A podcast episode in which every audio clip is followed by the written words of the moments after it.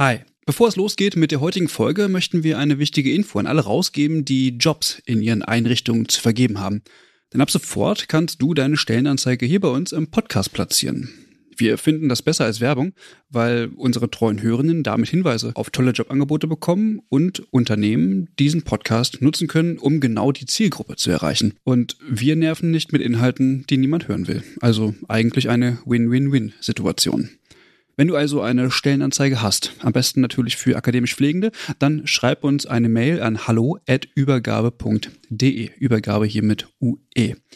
Wir veröffentlichen dann die Anzeige hier mit den relevanten Infos. Wir freuen uns auf deine Mail und wünschen viel Spaß mit der heutigen Folge.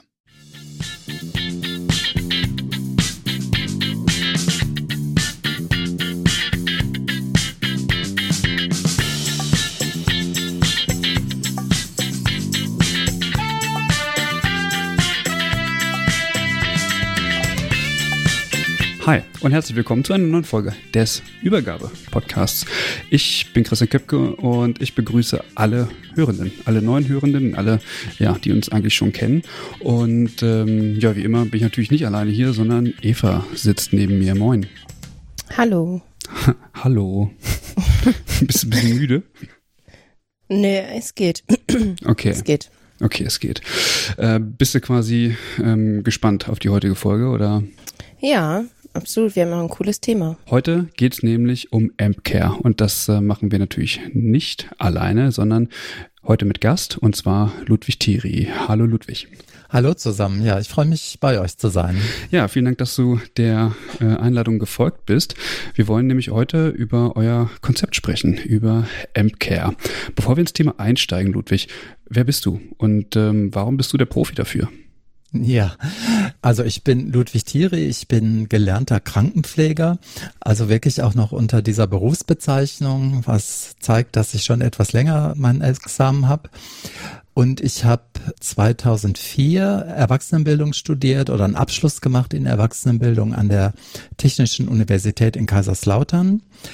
Und als Erwachsenenbildner bin ich dann in das Bildungszentrum der Uniklinik Köln gewechselt und mache da seit 2007 Fort- und Weiterbildung. Und ich hatte die Gelegenheit, von 2015 bis 2019 an einem geförderten Projekt teilzunehmen, bei dem wir MCare entwickelt und evaluiert haben. MCare. Jetzt fragt man sich natürlich, was ist das? Irgendwie ist so Care drin und AMP. Und ähm, vielleicht musst du uns kurz auf die Sprünge helfen. Was ist MCare eigentlich? Ja, MCARE ist ein Akronym, also es ist ein Projekt gewesen, das vom BMBF gefördert worden ist. Und dann reicht man da immer ein Akronym ein. Ich löse das jetzt gar nicht in lang auf. Im Prinzip kommt es auf die beiden Silben an, nämlich M für Empathie und Care für Sorge oder im engeren Sinn für Pflege. Also wir haben ein Entlastungskonzept entwickelt, ein empathiebasiertes Entlastungskonzept, vor allen Dingen für Pflegende das sich aber auch eignet für alle anderen Gesundheits- und Sozialberufe. Mhm. Was ist denn überhaupt Empathie? Also es gibt in der vor allen Dingen psychologische Definition, es gibt sehr, sehr viele Definitionen. Wir haben uns darauf verständigt zu sagen, Empathie ist das Verstehen und Mitfühlen der Gefühle einer anderen Person. Also es hat eine kognitive Komponente. In der kognitiven Komponente können wir erkennen, welches Gefühl eine andere Person hat. Wir können die auch benennen. Und es hat eine affektive Komponente.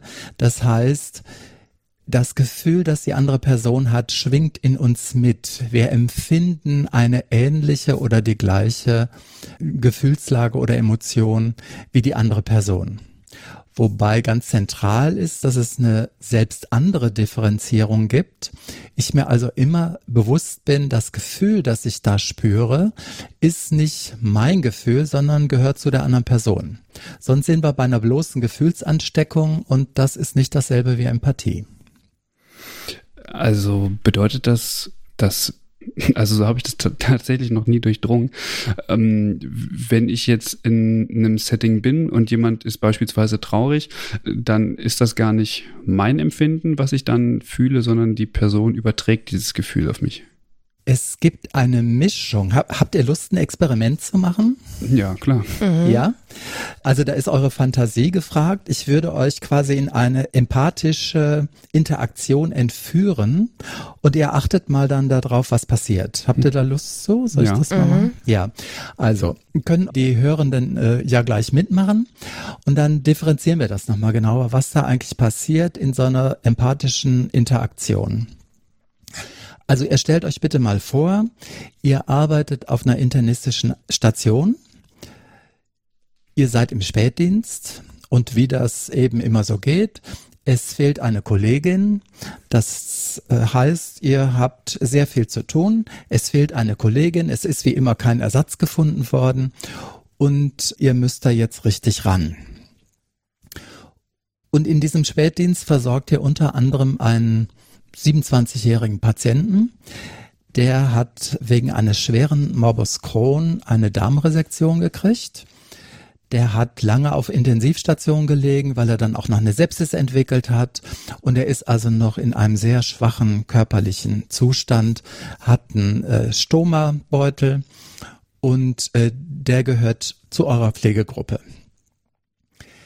Jetzt stellt euch bitte vor, dieser Patient Ach so, äh, ich muss noch dazu sagen, der Patient äh, ist bei euch auf der Inneren, ne, von der Chirurgie verlegt worden, weil er von euch aus in die Reha soll und ihr sollt quasi die Anschlussheilbehandlung äh, einleiten. So, ihr seid also richtig im Stress da in diesem Spätdienst und jetzt stellt euch vor, der klingelt jetzt zum vierten Mal innerhalb einer Stunde der hat eine Tasse Tee ins Bett verschüttet. Der Stummerbeutel ist ein Stück abgeplatzt, ein Teil des Stuhls ist ins Bett geflossen. Und jetzt achtet mal auf euch selber. Was ist der erste Gedanke, der euch kommt? Hm. ganz spontan. Was denkt ihr als allererstes? Ganz spontan. Also ganz spontan würde ich denken, hat auf jeden Fall Vorrang, äh, das jetzt ja. irgendwie reinigen zu müssen. Da ich jetzt aber natürlich auch in dieser konstruierten Situation bin, würde ich vielleicht auch kurz abwägen, was noch zu tun. So, also gibt es mhm. vielleicht dringlichere Dinge. Ja, da bist du schon in der Reflexion, ne? Ganz spontan, was ist der allererste Gedanke, der dir kommt? Boah, nee. Echt Boah, jetzt? Nee. Echt jetzt? Dein Ernst? Fragst ja, du mich das jetzt oder ist das dein erster Gedanke? Das ist mein erster Gedanke, ja. so, genau. Ja, ist das dein Ernst, ne? Ja, Eva, vielleicht mal sagen. was? Nee, ich habe auch so erst gedacht, so, ach nee. Ach oh nee, nein. Ne? Ach nee. Ja, also wenn wir das im Seminar machen, machen wir so eine ähnliche Übung. Da kommen dann noch so Sachen wie, warum immer ich? so ein Mist. Und mindestens eine Person sagt auch so ein Scheiß. Ja, so. Und jetzt achtet noch mal drauf, welche das ist der Gedanke, der kommt. Und welche Gefühlswerte könnt ihr benennen? Welches Gefühl tritt in euch auf, wenn ihr da in dieses Zimmer kommt? Ist schon Frust? so ein Frust, hast du? Frust? Ja.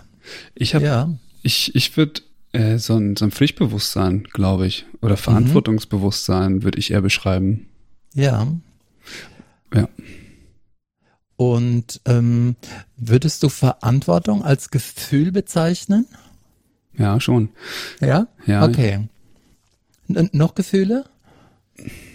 Ja, vielleicht ein stressiges Gefühl, weil, Stress. weil ja mhm. viel zu tun ist. So hast du es ja beschrieben. Also so ist ja, ja. die Situation. Genau. Und ähm, dieses Verant also deswegen diese Verantwortung, dieses, ja. dieses, das ist, hat so was, ähm, also macht so einen Druck irgendwie. Druck, ne? Ja. Mhm. Ja. Ja, wunderbar. Okay. Und jetzt frage ich euch als nächstes und können die Zuhörerinnen, Zuhörer ja auch mal jetzt überlegen, was ist denn das Erste, was du sagst? Was tust du? Zu der Person. Ja, was sagt ihr? Hm? Ja, es kommt drauf an, ob gerade irgendwie was klingelt oder so. Wahrscheinlich. Ganz, ganz, ganz spontan. Stell's dir einfach irgendwie vor. Dann würde ich sagen, ich kümmere mich sofort drum. Mhm. Kleinen Augenblick kümmere mich sofort.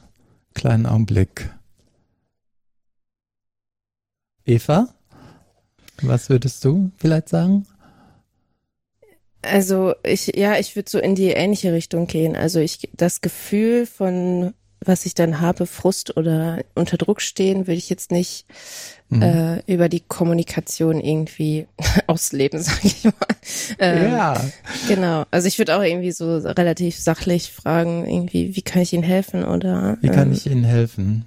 Ja. Ähm, ich würde vielleicht sogar, also wenn ich, also es kommt auf das Verhältnis an, was ich mit dieser Person ja. auch habe und äh, wie weit ich einschätzen kann, ob die Person selber in der Lage ist, irgendwie, also vielleicht hat sie selber das Material schon mal gewechselt ja. ähm, und würde vielleicht sagen, jo, passen Sie auf, Sie wissen, wie es geht, können Sie schon mhm. mal ein bisschen was vorbereiten, Ihre Utensilien liegen äh, irgendwie im Nachtkästchen oder ähnliches, ich komme sofort ja. dazu bin in ja. zwei Minuten da. Ja. Ah, okay. Ja, wunderbar. So, jetzt äh, gucken wir uns das mal an, was ihr gesagt habt. Ihr habt von Frust, Stress und Druck als Gefühlen gesprochen. Ne? Mhm. Und die Äußerung, die wir machen, ist aber, ich kümmere mich jetzt sofort. Im Seminar ist dann kommen noch noch viele andere Gefühle. Ne? Da sitzen zwölf Leute, da ist das dann äh, viel breiter noch. Da kommt Ärger, da kommt Wut und solche Geschichten. Und die Reaktion ist aber in der Regel zu sagen, ist nicht so schlimm, wird schon wieder, wir machen das, ich mache sofort weg, ich kümmere mich, kleinen Augenblick. Und Eva, du hast das, äh, glaube ich, gerade auch deutlich ausgesprochen du würdest deinem Frust ihm, dem Patienten gegenüber nicht unmittelbar Ausdruck geben. Nee, genau. Na, genau. Was das zeigt, ist, wir haben in dieser Situation Gefühle, die wir in der Regel als negative Gefühle bezeichnen. Wir reagieren aber, wir nennen das pseudoempathisch, indem wir sagen, ist nicht so schlimm, ich kümmere mich jetzt drum, ich mache sofort weg. Und das ist ja ein Zwiespalt, der sich da auftut. Ja, mhm. das ist ganz wichtig, das zu benennen. Das nennen wir emotionale Dissonanz. Ja, die Gefühle, die ihr beschrieben habt, Frustration, Stress, Druck oder auch dieses Verantwortungsgefühl, das sind reaktive Gefühle. Das sind ja nicht Gefühle, die vom Patienten aus auf euch übergesprungen sind. Na? Mhm manche in de, im Training, wenn wir das machen, sagen dann auch, ich habe Mitleid mit dem, der tut mir leid und so. Also es springen auch Gefühle von diesem Patienten auf uns über. Der ist vielleicht verzweifelt, der ist traurig. Das nehmen wir wahr, das sehen wir. Ja, eine Verzweiflung darüber, dass er nicht mit diesem Stoma klarkommt, dass da immer wieder Unfälle passieren und so. Das überträgt sich auf uns, das nehmen wir bei ihm wahr. Gleich, das ist ein paralleles Gefühl, ne? Das wird mhm. in uns dann auch wach. Gleichzeitig haben wir aber auch ein reaktives Gefühl. In diesem Fall eher negative Gefühle wie Frust und Stress. Und in pflegerischen Situationen gehen wir dann so vor, dass wir eine emotionale Dissonanz leben, und eigentlich nicht unseren Gefühlen entsprechend uns verhalten.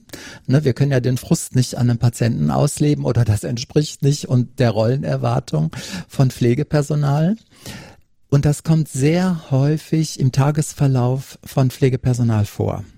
Mhm, und das ist ja, ne, ist ganz, ist ganz mhm. klar, kennen wir alle solche Situationen. Und wir sind auch so sozialisiert, dass wir unsere Gefühle im Griff behalten müssen, dass wir die natürlich nicht ausleben, bis hin zu, dass wir die gar nicht haben dürfen. Mhm. Ja, die werden so weit weggedrängt, so weit ins Unbewusste weggedrängt, dass wir die gar nicht mehr wahrnehmen.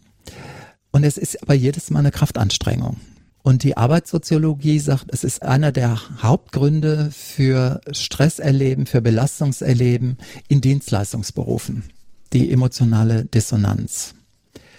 In mhm. dem Zusammenhang ist ganz interessant, dass gerade diese Woche die Bundesanstalt für Arbeitsschutz und Arbeitsmedizin eine Studie herausgebracht hat, die zeigt, dass in den Dienstleistungsberufen, also in Berufen mit personenbezogenen Tätigkeiten, das ist die Pflege, das sind Erziehungsberufe, das sind äh, Bildungsberufe und so weiter, dass da je nach Anforderungsprofil bis zu 59 Prozent der Leute sagen, sie haben hohe emotionale Anforderungen.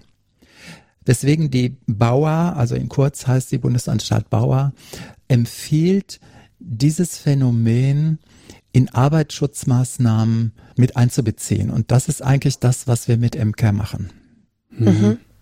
Das heißt, im Grunde genommen geht es darum, dass ich diese Dissonanz erlebe und vielleicht aber irgendwann gar nicht mehr wahrnehme, was zum, zu einem Stressfaktor führt, mhm. weil ich in meiner Rolle, in meiner beruflichen Rolle zwischen zwei Stühlen stehe. Auf der einen Seite meine Aufgabe, etwas erledigen zu müssen, auf der anderen Seite der Kunde, die Kundin, deren Belange in Anführungsstrichen zu befriedigen, ohne meinen äh, Emotionen, die ich dabei oder meiner, meinen Belastungssituation Ausdruck zu verleihen, weil ich eventuell den Kunden oder die Kundin ähm, stressen könnte. Also das stelle ich jetzt mir nicht nur für die Pflege vor, äh, sondern auch, weiß ich nicht, äh, irgendwie bei einem im Supermarkt an der Kasse oder ähnliches. Genau. Genau. Es ist ganz interessant, dieses Phänomen der emotionalen Dissonanz ist wirklich gut untersucht, arbeitssoziologisch. Und da gibt's wirklich Forschung auch äh, über Verkäuferinnen. Also es äh, gibt Verkäuferinnen im Friseurhandwerk, äh, gibt es da Untersuchungen zu. Und das Phänomen ist immer wieder das gleiche. Ne? Mhm. Also das Wegschieben der eigenen äh, Gefühle, der eigenen Bedürfnisse, weil wir uns ganz auf den Kunden fokussieren oder auf die Kundin. Das ist ganz klar. Und wir sind in der Pflege ganz stark so sozialisiert, das so zu machen. Ne? In der Pflege äh, hören wir ja auch so Sprüche wie, wenn wir solche Erlebnisse haben, ja, musst du hier abkönnen, musst du wegstecken können, sonst bist du im Pflegeberuf falsch. Mhm. Mhm. Wenn man das aber über lange Zeit macht, erlebt man eben Phänomene wie Burnout oder Coolout. Ne? Und was wir machen mit unserem Konzept, geht eigentlich davon weg zu sagen, so, wir machen jetzt ein Seminar, um Leute immer noch empathischer werden zu lassen, um die immer noch empathischer zu machen, sondern bei uns geht es darum, die eigenen Gefühle der Pflegenden, die eigenen Bedürfnisse äh, der Pflegenden in die Interaktion zu integrieren. Das heißt, ähm, wenn ich es richtig verstehe, versucht ihr diese, diese Emotionen, die dabei äh, entstehen oder in, in diesen Situationen, wieder ins Bewusstsein zu rufen und dann einen Umgang damit zu schulen, um dieser Dissonanz entgegenzuwirken? So kann man das sagen, ja. Okay. Es kommen natürlich Leute zu uns ins Seminar, die sitzen dann da oft in der Erwartung, oh, ein Empathie-Seminar. Jetzt soll hier irgendwie mein Defizit äh, repariert werden, ich wäre nicht empathisch genug. Ja, es, es kommen manchmal Leute, die von ihren Leitungen in diese Seminare geschickt werden, auch tatsächlich unter dieser Motivation. Das ist aber gar nicht unser Ansatz. Wir gehen davon aus, dass Leute, die in der Pflege arbeiten, eine hohe Empathiefähigkeit haben, eine hohe Empathiebereitschaft haben und dass es darum geht, verändert oder sage ich mal das Repertoire des Umgangs mit der eigenen Empathie zu erweitern. Das ist eigentlich unser Ansatz. Hm. Würdest du sagen, dass Empathie so, ein, so eine Basis ist, die man in der Pflege braucht, oder geht es auch ohne? Weil es ähm, sagt man ja häufig, ja, wir pflegen und so, wir brauchen mal ganz viel Empathie und so. So wie man Empathie jetzt versteht, kann es ja auch sein, oder kann es ja auch ein Vorteil sein, dass man ähm, die nicht so stark hat und in diese Dissonanz vielleicht auch gar mhm. nicht kommt, sondern viel mehr auf so einer Sachebene unterwegs ist. Ja. Also ich glaube, wir können pflegerische Interaktion nicht wirklich erfolgreich gestalten, wenn wir nicht empathisch arbeiten. Das Problem ist, wenn gesagt wird, Pflegende brauchen viel Empathie, dann ist es, dass oft eine falsche Vorstellung davon herrscht, was denn Empathie überhaupt ist. Also nicht, wenn so landläufig von Empathie gesprochen wird, dann ist damit gemeint, dass Leute freundlich sind, dass sie nett sind, dass sie jemand die Wünsche von den Augen ablesen können und vor allen Dingen diese Wünsche auch noch erfüllen. Das ist aber nicht das, was wir unter Empathie verstehen. Empathie verstehen wir als Handwerkszeug, um die Situation eines Patienten oder einer Patientin besser zu verstehen, um dann zu guten Lösungen für pflegerische Probleme zu kommen. Mhm. Ja, also wenn wir mal diesen Patienten nehmen nach der Darmresektion, der soll jetzt lernen, seinen Stomabeutel selber zu wechseln der ekelt sich davor, der ist jung, der äh, macht sich Sorgen um seine Zukunft. Deswegen verweigert der das. So. Ich kann natürlich jetzt wie auf einen, sag mal, auf einen lahmen Gaul auf den einreden, er soll jetzt endlich mal anfangen, sein Stoma selber zu handeln, weil ja seine Reha auch davon abhängig ist. Je mehr ich auf den einrede, desto weniger wird er das aber wahrscheinlich machen. Mhm. Ich erzeuge ja dann eine Reaktanz. Wenn ich es aber schaffe, Empathie als Technik, sag ich mal, anzuwenden, zu verstehen, warum will der denn da nicht dran? Wie ist seine emotionale Situation? Welche Bedürfnisse sind damit verbunden, sich dem zu verweigern? Dann finde ich ganz andere Lösungen. Mhm. Ja, erst dann finde ich Lösungen, die wirklich tragfähig sind. Das heißt, ich gehe eigentlich stärker in die Beziehung rein und nicht von der Beziehung weg. Mhm. Ich habe gerade vorhin noch mal den Gedanken gehabt, als du das auch so ein bisschen mit der Empathie erklärt hast. Eigentlich ist es ja auch so, dass wenn man das jetzt von der Pflege wegnimmt, wir waren ja jetzt eben auch schon mal ähm, außerhalb der Pflege, dass es eben mhm. viele verschiedene Berufe betrifft. Es ist doch eigentlich auch so, oder da würde mich deine Einschätzung interessieren, dass eine Gesellschaft ohne Empathie ja auch nicht auskommt. Also irgendwie ist doch, bedarf doch eine Gesellschaft auch ein gewisses Maß an Empathie. Also wenn man jetzt mal so außerhalb der Berufe denkt, oder wie würdest du das einschätzen? Also die, die Menschheit wäre nicht so weit gekommen, wie sie gekommen ist, wenn die frühen Menschen nicht die äh, Fähigkeit zur Empathie entwickelt hätten. Oder mhm. wahrscheinlich haben sie ja von den Vorläufern der Menschen die schon übernommen. Äh, also wir sind ja als Menschen sehr bedürftige Wesen. Und wenn wir nicht gegenseitig erkennen können, dem anderen geht's nicht gut, der braucht da irgendwas, da werden wir ja als Baby alle schon verhungert. Mhm. Ja, also das ganze menschliche Zusammenleben begründet sich ja eigentlich auf der Fähigkeit, auf der menschlichen Fähigkeit zur Empathie. Das ist ganz klar. Jetzt äh, beinhaltet MK ja so ein Empathiemodell. Ähm, mhm. Kannst du das beschreiben? Ja, also wir arbeiten mit dem sogenannten Empathie, Pseudo-Empathie-Prozessmodell. Es gab eine Vorläuferversion, aber im Rahmen des äh, Projekts das ich beschrieben habe, von 2015 bis 2019, hat die Kollegin Viktoria Schönefeld, die war zu der Zeit an der Uni Duisburg-Essen Doktorandin, hat die dieses Empathie, Pseudo-Empathie-Prozessmodell sehr detailliert beschrieben. Ja, ich, ich versuche mich kurz zu fassen. Also es ja, ist okay. sehr facetten, es ist sehr facettenreich und es nimmt auch einen größeren Teil in unserem Training ein, das vorzustellen. Also jede empathische Interaktion, jede empathische Episode, sage ich mal, fängt mit einer Wahrnehmung an. Ich komme in das Zimmer, der Patient hat geklingelt, der sitzt da auf dem Bett, hat eine Tasse Tee verschüttet, der weint, der Stomabeutel hat sich abgelöst. Was automatisch passiert, was wir nicht auch nicht äh, beeinflussen können, das ist noch bevor wir anfangen zu reflektieren, ist ein initiales mentales Modell. Wir ordnen ein, was ist das hier für eine Situation? Ja. Und was noch dazu gehört, was wir auch nicht beeinflussen können, sind die Emotionen, die auftreten. Ne, ich hatte das vorhin schon differenziert nach der parallelen Emotion, die der Emotion des anderen Menschen entspricht und der reaktiven Emotion, die bei mir selber ausgelöst wird. Und da geht es darum, empfinde ich eine Situation als angenehm oder unangenehm. Und es geht darum, fühle ich mich dieser Situation gewachsen?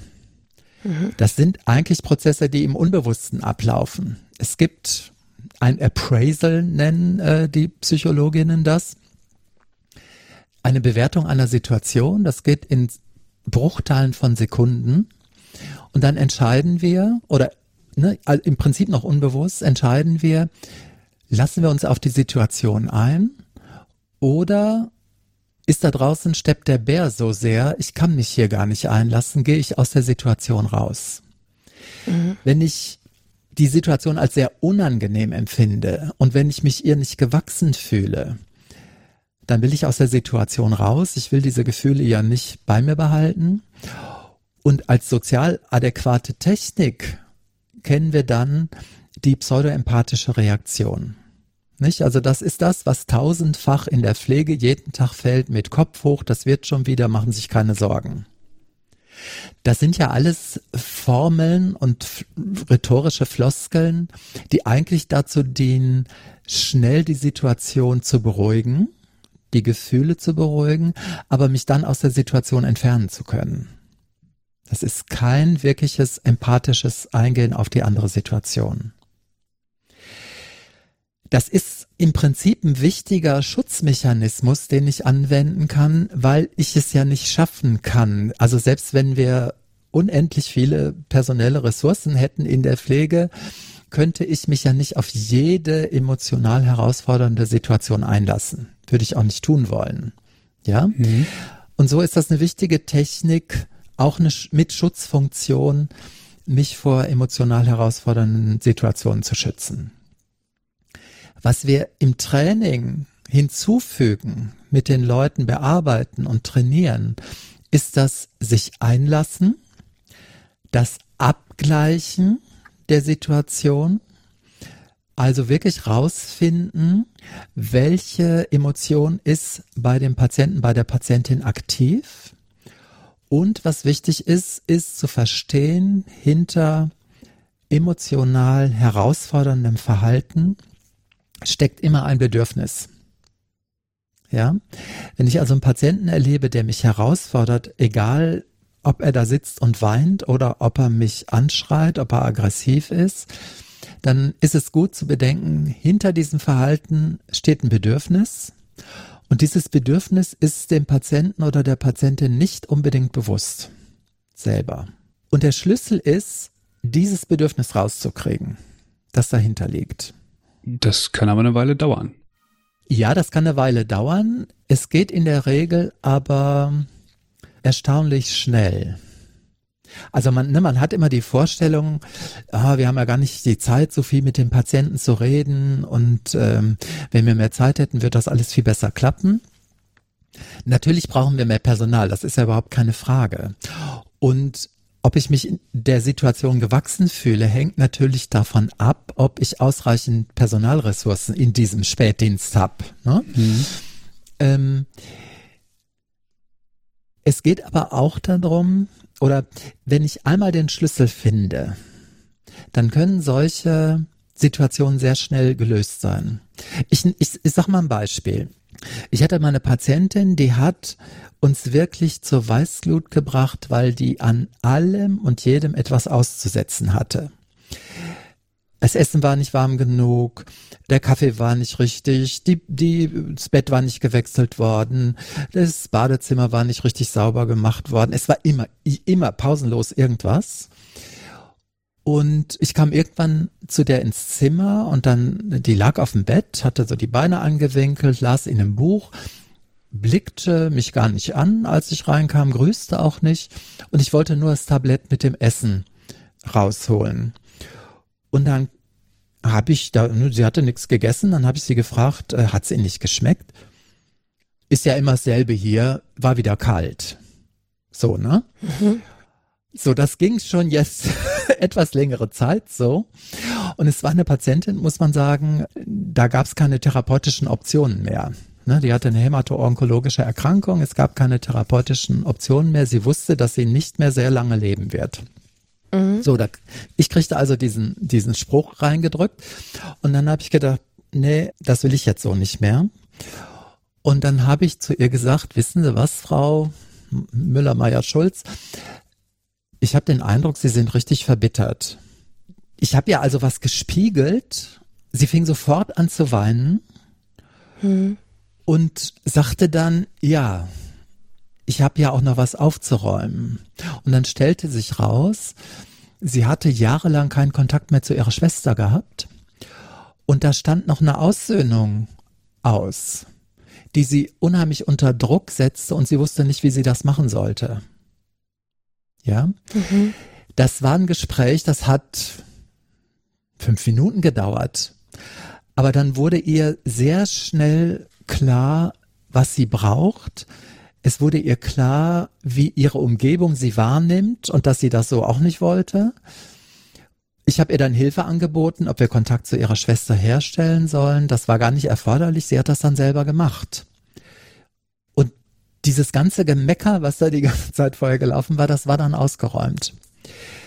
Ich erzähle die Geschichte nur, weil das eben so eine ganz kurze Sequenz war und zeigt, ich bin dann nicht wieder mit meinem Tablett abgezogen und habe gedacht, oh ja, hat sie wieder gemeckert, ne? Sondern ich bin in den Kontakt gegangen. Und das war wichtig. Das wäre jetzt auch so meine Frage gewesen, wie du dich dann in der Situation gefühlt hast. Also. Ja. Ich wollte einfach nicht mehr immer angemeckert werden.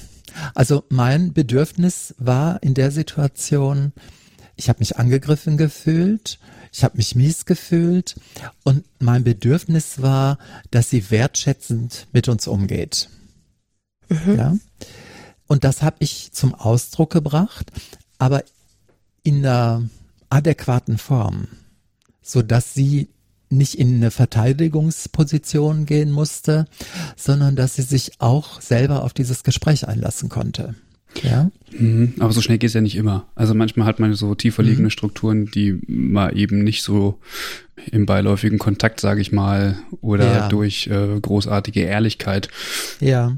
Ähm, also ich kenne auch Situationen, gerade auch so aus der Langzeitpflege, wo man dann auch irgendwann genervt ist und total ja. ehrlich auch reagiert aber man irgendwie auch nicht an diese tiefer liegenden Strukturen kommt, weil man erstens gar nicht genügend geschult ist, auch wenn man weiß, okay, da ist irgendwie was. Also da brauchst du einfach auch manchmal irgendwie psychologische Unterstützung. Mhm. Ja, ja, wenn du jetzt sagst, tiefer liegende Strukturen, dann möchte ich schon ganz klar sagen, wir machen ja mit MK keine Ausbildung in Psychotherapie. Mhm. Ne? Das, das ist schon mal auch ganz klar. Also es geht nicht darum, so tief in die Leute einzudringen, dass das einen psychotherapeutischen Charakter kriegt. Darum geht's mhm. nicht. Mhm. Im Vordergrund steht, und das ist auch ganz interessant bei unserer Auswertung gewesen, dass das ein sehr starker Effekt von MK ist. Im Vordergrund steht wirklich stärker wahrzunehmen, was macht es mit mir als Pflegeperson, wenn eine Patientin oder ein Patient sich so und so verhält. Mhm. Welche Gefühle werden bei mir aktiv und welche Bedürfnisse stehen dahinter? Ich hatte vor kurzem eine Fallbesprechung äh, nach dem MCARE-Schema und da ging es um einen Patienten, der die ganze Nacht stärkste Schmerzen hatte. Und die betreuende äh, Pflegerin war eigentlich überfordert mit dieser Situation. Gott sei Dank war eine Dienstärztin da, die sich auch sehr stark mitgekümmert hat. Was er jetzt diagnostisch ist, ist jetzt hier mal gar nicht wichtig, ne? Aber diese Pflegerin war die ganze Nacht im Stress, weil es ein längerer Prozess war, rauszukriegen, was der Patient hatte und bis das dann gelöst werden konnte. Und das hat sie in dieser MCARE-Fallbesprechung nochmal reflektiert. Und eigentlich stellte sich dann raus, hinter diesem unguten Gefühl, das sie da hatte, steckte das Bedürfnis nach Unterstützung. Welche Unterstützung kriege ich in meinem Team in pflegerischen Situationen, in denen ich mich überfordert fühle? Hm. Nicht? Und dann ist man natürlich sofort auch bei dem Thema Teamkultur, das man dann äh, thematisieren kann. Da, das zeigt also, der, der eigentliche wichtige Part oder Anteil von MCARE ist, nicht so sehr die Kommunikation mit Patientinnen und Patienten zu verbessern. Das ist quasi eine Nebenwirkung, die wir gerne in Kauf nehmen. Aber es geht vor allen Dingen darum, dass die Pflegenden sich besser wahrnehmen und Wege finden, ihren Bedürfnissen nachzugehen und die zu, zu erfüllen. Ist das ein Unterschied oder, oder kannst du sagen, ob es einen Unterschied gibt zwischen Personen, die schon sehr lange im Beruf sind und BerufsanfängerInnen? Also ich frage das äh, mhm. de deswegen, weil vielleicht manche Leute so viel schon im Laufe ihrer Berufsjahre nach hinten gedrängt haben und vielleicht einfach nur noch funktionieren, weil sie eben irgendwie ja sehr stark überlastet sind und das dann eventuell durch dieses Training Emotionen geweckt werden, die tatsächlich so ein bisschen daran zweifeln lassen, ob man alles richtig gemacht. Also einem, einem wird, werden ja dann plötzlich Situationen mhm. bewusst, wo man merkt, hm, war nicht so geil. Also wir aufgrund der, der Größe der Stichprobe, die wir hatten, also der, der Anzahl der Personen, die in dieser Studie waren, die mhm. an den Trainings und an der Evaluation teilgenommen haben, war es jetzt nicht möglich, Altersgruppen zu differenzieren und ob das Training in verschiedenen Altersgruppen eine unterschiedliche Wirkung hat. Insofern kann ich das jetzt wissenschaftlich fundiert nicht beantworten. Ich habe im Training, also ich spreche jetzt quasi mit anekdotischer Evidenz. Mhm. Im Training kann ich das, finde ich das so nicht bestätigt. Ein leichter Eindruck ist, dass die Jüngeren Pflegenden, also die so, die dann Gesundheits- und Krankenpflegerin heißen oder jetzt ja dann Pflegefachpersonen, dass die eine andere Ausbildung schon gekriegt haben, in der die Kommunikation eine viel größere Rolle spielt. Aber ganz stark hm, eine Schulung in Kommunikation, äh, klientenzentriert zu kommunizieren, um besser rauszukriegen, wie man den Patientinnen dienen kann. Ja. Mhm. Was schon mich sehr betroffen gemacht hat, als wir geworben haben damals für die Studie, war ich auf einer Station, habe das Projekt vorgestellt und dann sagte eine von den älteren Pflegerinnen, ich brauche das nicht. Ich bin so lange dabei, ich bin abgehärtet. Und sie, sie war einfach auch so vom Äußeren, vom Physischen her, so dass ich dachte, ja, du bist abgehärtet und man sieht's auch. Mhm. Also das war ein sehr trauriger Moment für mich, muss ich sagen. Das, das gibt's natürlich, ne, bei, bei Leuten, die sehr lange in der Pflege sind und sich abgehärtet haben. Aber ich würde nicht grundsätzlich sagen, dass die älteren Pflegenden keinen Zugang dazu haben. Eigentlich machen wir in den Trainings eher die Erfahrung, dass sie das als Erweiterung ihres Repertoires erleben. Und da ist das dann egal, ob die schon 20 oder 30 oder nur 10 Jahre im Beruf sind oder noch weniger. Hm. Und wir legen das auch didaktisch so an. Also das ganze Training würde nicht funktionieren, wenn wir den quasi als erstes vermitteln. Also ihr habt da irgendeinen so Defekt und den wollen wir jetzt mal reparieren. So, mhm. so funktioniert dieses Training nicht. Also das Training baut auf einer Vertrauensbeziehung auf zwischen der Seminarleitung und den Teilnehmenden. Und da arbeiten wir dran, dass sie entsteht. Na, die, die kommt ja auch nicht von selber. Also okay. wir arbeiten ganz viel daran, dass die Gruppe gut zusammenkommt und dass sie gut mit der Seminarleitung zusammenkommt. Wir haben eine sehr sehr offene Haltung den Teilnehmenden gegenüber, eine sehr respektvolle Haltung denen gegenüber. Und die, die, die werden, gut, von Tagesform abhängig, die, die werden nicht abgewertet, egal wie die sich da geben und wie die sich da zeigen. Okay. Das ist uns ganz wichtig. Ja. Magst du vielleicht, weil wir jetzt schon öfters äh, oder du öfters den Begriff des Trainings in den Mund genommen hast, ja. magst du noch mal einmal erklären, vielleicht hast du es auch schon gesagt und ich habe es nicht ganz nachvollziehen können, wie das von dieser geförderten Studie zu diesen Trainings jetzt gekommen ist? Ja, ja, also diese Studie lief über oder das das äh, Projekt lief über drei Jahre und Auftrag des Projekts war es, das Training zu entwickeln und mhm. zu evaluieren. Nicht? Also das war Teil des, des Projekts. Und wir haben das gemacht an der Uniklinik Köln, an der Uniklinik Bonn und bei einem Intensivpflegedienst hier in Köln, der heißt Aaron. Und die wissenschaftliche Leitung war bei der Uni Duisburg-Essen. So. Okay. Mhm. Ne? Also es gab einen Topf mit Geld, da konnten Stellen drüber finanziert werden, da konnte Material drüber finanziert werden und so weiter. Und dann haben wir dieses Training aus einer äh, Vorläuferversion weiterentwickelt. Diese Vorläuferversion war an Krankenpflegeschulen erprobt worden und jetzt sollte das übertragen werden auf äh, berufserfahrene Pflegefachleute. Mhm. Und da war ganz klar, in den Krankenpflegeschulen lief das Training innerhalb des Curriculums, was sowieso ja da ist und einen kommunikativen Anteil hat, über vier Tage. Und unser Auftrag war eigentlich, das einzudampfen für berufserfahrene Pflegekräfte auf zwei Tage, weil man die selten so lange aus der Praxis herauskriegt. Mhm. Und zu gucken, wie kann man das verstetigen. Und daraus geworden ist dann ein zweitägiges Intensivtraining das verbunden ist sechs bis acht Wochen nach diesem Training mit einem mindestens einmaligen Coaching. Also da wird nochmal rekapituliert, was ist MK überhaupt, wie funktioniert das, welche praktischen Erfahrungen habt ihr damit gesammelt? Mhm. Und in dem neuesten Projekt, das wir im Moment an der Uniklinik Köln machen, in Zusammenarbeit äh, mit der Barmer Ersatzkasse, die finanziert das über Geld, das die Kassen haben für Präventionsmaßnahmen. Da testen wir aus diese Fallbesprechung auf Stationen.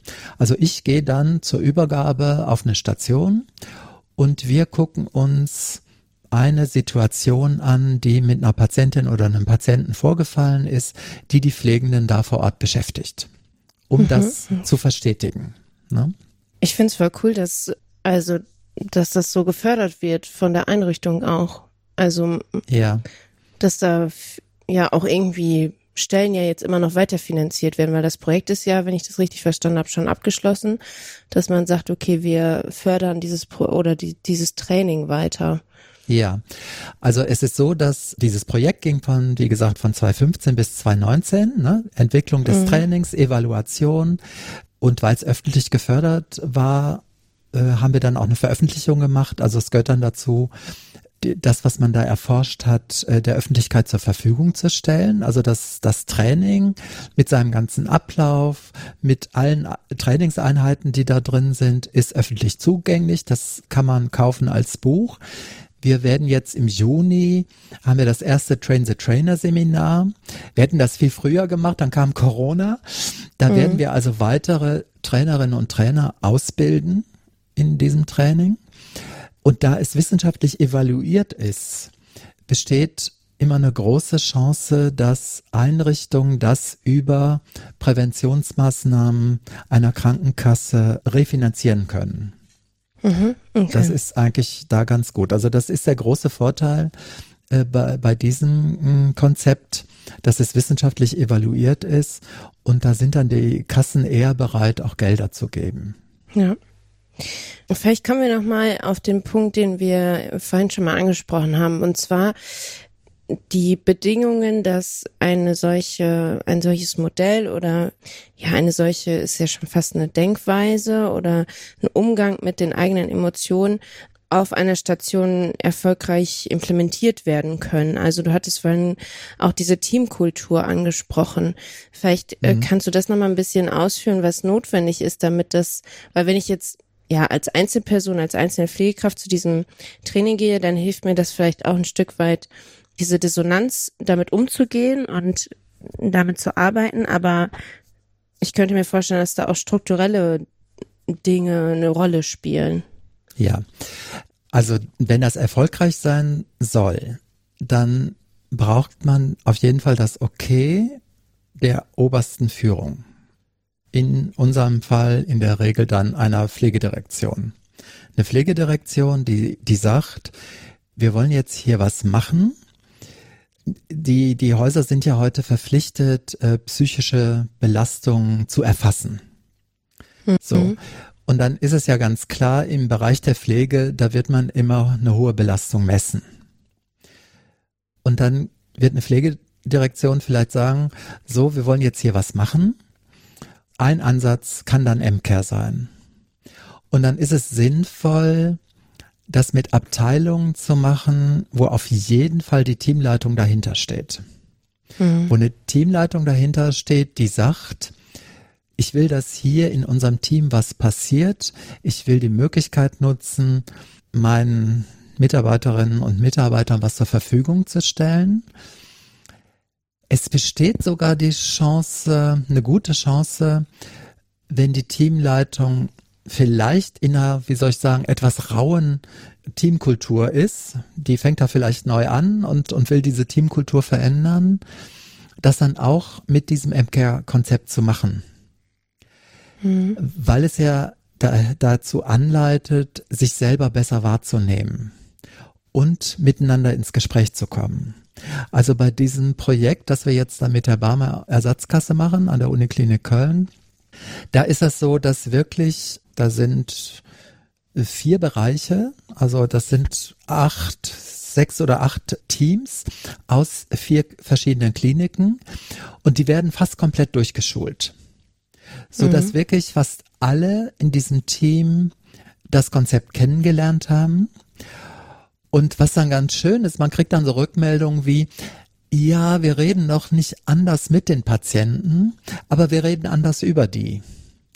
Wenn also einer in der Übergabe anfängt, Übergaben sind ja auch zur Entlastung äh, nach einem stressigen Dienst da, wenn dann also jemand anfängt, über einen Patienten oder eine Patientin zu lästern, mhm.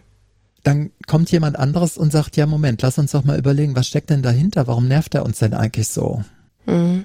Ja, also da verändert sich dann auch eine Teamkultur drüber. Aber es ist richtig, was du sagst. Eine einzelne Person, die an einem Training teilnimmt, die kann für sich auch davon profitieren. Aber je nachdem, was sie erzählt über ihren Bereich, sage ich der eigentlich auch oder mache ich das manchmal im Training auch so, dass ich sage, gehen Sie jetzt nicht morgen begeistert auf Ihre Station und versuchen so zu arbeiten, so zu reden, wenn Ihr Team das nicht akzeptiert. Mhm. Gucken Sie auf sich selber, seien Sie wach für Ihre Gefühle, seien Sie wach für Ihre Bedürfnisse, aber schützen Sie sich auch davor, dass in dieser vielleicht toxischen Teamkultur Sie sich angreifbar machen. Ist das denn grundsätzlich geeignet für alle oder gibt es auch Teams oder Personen, wo man sagt, ah, würde ich nicht empfehlen? Das ist geeignet für alle. Hm. Okay. Da, da würde ich überhaupt niemand ausschließen. Also wir haben auch Teilnahmen aus unterschiedlichsten Settings. Äh, also in dem Projekt waren ganz unterschiedliche Abteilungen, somatische Abteilung, Intensivstation war dabei, die Psychiatrie war dabei, ja, also ganz unterschiedliche. Mhm. Es gibt mittlerweile auch erste Erfahrungen im Bereich der Langzeitpflege. Da funktioniert das auch. Also ich würde da niemand ausschließen, nein. Es gibt natürlich dann im, im Seminarverlauf gibt es natürlich immer einzelne Personen, die, wenn die Jahrzehnte eingeübt haben, nicht empathisch zu reagieren. Also wenn die eigentlich auch schon nicht mehr pseudoempathisch arbeiten, sondern wenn die wirklich schon nicht empathisch arbeiten, dann erlebt man natürlich in so einem Seminarverlauf, dass das Leute sind, die dann da auch schon mal gegenhalten. Ne? Ähm, und die beweisen wollen, dass das Konzept eigentlich überhaupt nicht trägt und nicht funktioniert. Gut, ich gebe den Raum nicht im Sinne von, die dürfen ganz viel reden im Seminar, aber ich gebe den Raum im Sinne von, okay, du entscheidest selber, was du hier aus diesen zwei Tagen mitnehmen wirst. Mhm. Ja, und ich gehe auch mit dem Vertrauen in diese Seminare. Ich beobachte manchmal Leute und denke, okay, heute wird der Groschen nicht fallen, aber du wirst in einem halben Jahr eine Situation haben, da fällt er. Okay. Ja. Jetzt äh, gibst du ja diese äh, Seminare. Hm, wie bist du denn Trainer geworden und mhm. wie kann ich beispielsweise auch so ein, so ein Trainer oder, ja. oder Coach werden? Ja, naja, ich bin Trainer geworden, weil ich ja einer derjenigen war, die das Training konzipiert haben. Mhm. Ja, ich war ja mit in diesem Projekt. Ich habe vorher schon ungefähr zehn Jahre Erfahrung als Trainer gehabt mit unterschiedlichsten Themen. Und mir war es vom didaktischen Ansatz her, egal was ich gemacht habe, immer wichtig, dass Teilnehmerinnen und Teilnehmern in meinen Seminaren Raum zur Entfaltung kriegen. Also mein Ansatz in, in Fort- und Weiterbildung ist eigentlich nicht, da kommen Leute mit einem Defizit und ich repariere das dann, sondern es kommen Leute mit irgendeinem Interesse und die können hier ein Potenzial entfalten, das schon da ist. Das ist eigentlich die Haltung von MCare und die findet sich in dem Training wieder, die findet sich in unserem Kontakt zu den Teilnehmenden wieder. Und das ist ja letztendlich das, von dem wir uns wünschen, dass die, die teilgenommen haben, das dann auch so mit ihren Patientinnen und Patienten machen. Mhm.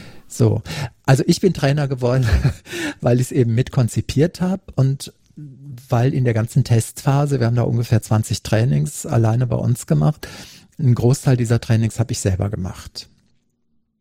So, wenn du jetzt Trainer werden möchtest, dann ist leider die nächste Möglichkeit, die ist jetzt im Juni an der Uniklinik Bonn, machen wir das da zusammen vom MCAT-Team her. Dieser Kurs ist jetzt leider voll. Aber wenn wir sehen, da ist großes Interesse, dann werden wir sicher auch äh, im nächsten Jahr wieder äh, einen Kurs anbieten. Mhm. Und dann kann man das bei uns lernen. Also man lernt das, indem man das Buch sich anguckt, also in dem Buch sind ganz viel theoretische Hintergründe, ne? also noch viel ausführlicher, als ich die natürlich jetzt hier in diesem Gespräch äh, darstellen kann, enthalten. Da ist das ganze Training beschrieben, jede einzelne Trainingseinheit, warum wir die machen, wie wir die machen, wo man drauf aufpassen sollte. Und dann ist es aber natürlich noch besser, wenn man das mal im, wie soll ich sagen, in einem Raum erproben kann, in dem nichts passieren kann. Und das werden wir herstellen, wenn wir dieses Train the Trainer Seminar machen. Ja. Also das, das ist dann so konzipiert, dass die, die, die da teilnehmen, erstmal zwei Tage einfach nur dieses MCAT-Training selber kriegen, dann aber für die Bereiche, in denen sie arbeiten, eigene Fallbeispiele entwickeln, dass sie da trainieren, bestimmte Einheiten zu moderieren, weil es da auch Einheiten gibt, wo Fallstricke eingebaut sind und wenn man da am Anfang in eine falsche Richtung gelaufen ist, kriegt man das auch nicht wieder eingesammelt. Äh, und das muss man einfach üben. Und die Möglichkeit äh, geben wir da in diesem Training. Mhm.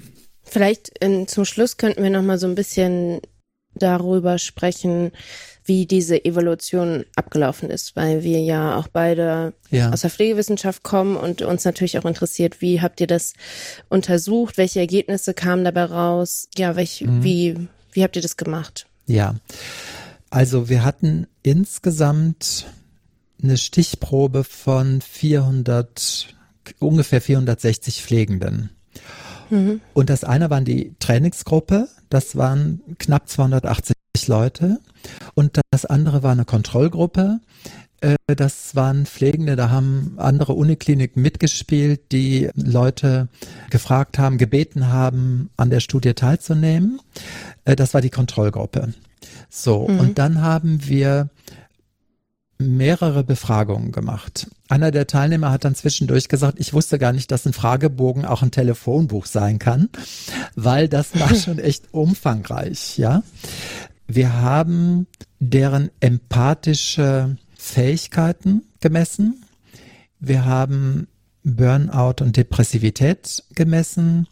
Wir haben Irritierbarkeit gemessen. In, in der Richtung ging das. Und zwar haben wir dazu benutzt standardisierte Fragebögen, aber auch offene. Wir haben auch mit offenen Fragen gearbeitet. Und diese Befragungen starteten bei Punkt Null also vor dem Training. Na, wir haben erstmal geguckt, wie ist der Status quo, bevor die ins Training gehen.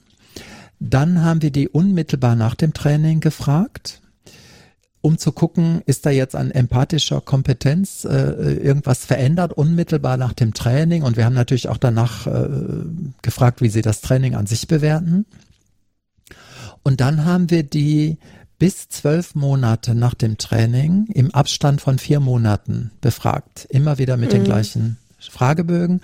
Also da gibt's verschiedene äh, standardisierte äh, Fragebögen, die wir verwendet haben. Sehr breit aufgestellt, um sicher zu sein, dass wir, wenn es Effekte gibt, die auch wirklich erwischen. Ne? Wenn man da zu eng arbeitet, dann hat man vielleicht irgendeinen standardisierten Fragebogen erwischt, der die Effekte, die man erreicht hat, gar nicht misst. Und was wir feststellen konnten, ist, dass es eine Verbesserung des Wissens um empathische Mechanismen gibt. Es gibt eine Verringerung von Erleben von Burnout. Mhm. Es gibt eine Verringerung der Depressivität und eine verringerte Somatisierung. Ne, also das, was wir kennen als äh, Kopfschmerzen, Rückenschmerzen, weiß der Kuckuck was. Was interessant war, war das Erleben von herausfordernden Patienten als herausfordernd und als belastend. Das bleibt. Also das ändert sich nicht. Die werden nicht als weniger herausfordernd wahrgenommen. Aber es gab eine veränderte Haltung zum Gefühl von Zeitdruck und eigenen Ansprüchen. Mhm. Das hat sich verändert. Also das Gefühl, permanent unter Zeitdruck zu stehen und sehr hohen Ansprüchen gerecht werden zu müssen, das hat sich, wie soll ich sagen, normalisiert. Das finde ich eine ganz, ein ganz interessantes Detail. Und vor allen Dingen gab es eine verbesserte Wahrnehmung der eigenen Gefühle und Bedürfnisse durch dieses Training. Und das ist ja eigentlich genau das, was wir auch erreichen wollten. Ne, dass, dass diese Teile, dass wir die nicht länger von uns abspalten, nur weil wir in der Pflege sind und uns äh, permanent um, um andere Menschen kümmern. Mhm. Okay. Und das kann man, die Forschungsergebnisse kann man auch in dem Buch nachlesen, sozusagen? Genau. Es gibt ein Buch, das heißt MCare, Arbeitsbuch zur empathiebasierten Entlastung in Pflege- und Gesundheitsberufen. Ah ja. Ja, dann verlinken wir das natürlich auch in die Show Notes.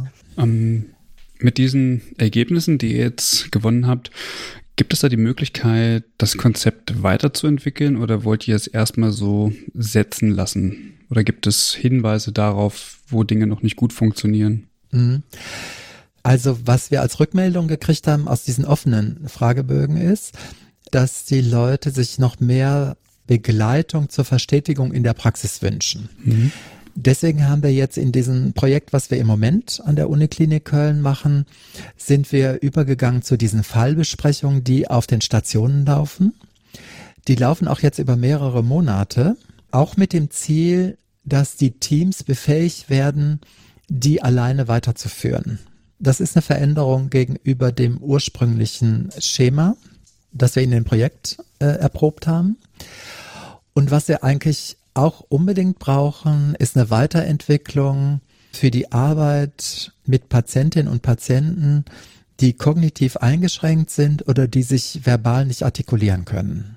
Weil es, äh, weil hier die Resonanz fehlt oder wieso? Ja, da, ja, das Training ist jetzt so gestrickt und so gemacht, dass es eigentlich für die Arbeit mit Menschen vorgesehen ist, die sich verbal adäquat artikulieren können. Mhm. Und das ist so ein, also wir hatten Leute aus der Neurologie zum Beispiel, die dann ganz klar zurückgemeldet haben, ja, wir haben so viele Patienten mit Schlaganfall, die können nicht sprechen. Da komme ich an eine Grenze mit diesem, mit diesem Konzept. Mhm. Ja. Und vom Bereich, vom ganzen Bereich demenzielle Erkrankungen äh, reden wir da noch gar nicht. Da spielt das natürlich auch eine Rolle, ne? Mhm. Und das wäre schon wünschenswert, in diese Richtung das, das weiterzuentwickeln. Da haben wir äh, derzeit noch eine Begrenzung. Ähm, und ihr habt gerade gesagt, ihr wollt das ein bisschen breiter aufstellen oder ihr seid gerade dabei, das breiter aufzustellen. Das macht ihr mit Multiplikatoren, MultiplikatorInnen. Ah, ja, na, das ist wieder was anderes. Ah, okay. Das war quasi der Projektauftrag der Uniklinik Bonn in diesem Projekt. Mhm. Die haben Multiplikatorinnen ausgebildet.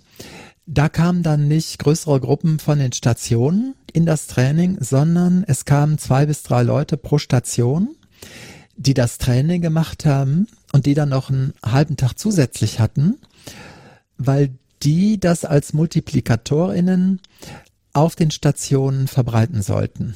Mhm. Und die haben jeweils ganz individuelle Konzepte, die zu ihren Teams passten, entwickelt um das auf ihren Stationen weiter zu betreiben. Okay. Ja, die haben dann kleine, welche haben kleine Lehreinheiten gemacht, die sie ne, so in stationsinternen Fortbildungen vorgestellt haben. Manche haben Plakate gemacht, manche haben Skripte gemacht. Also ganz, ganz unterschiedliche Formen sind da entstanden.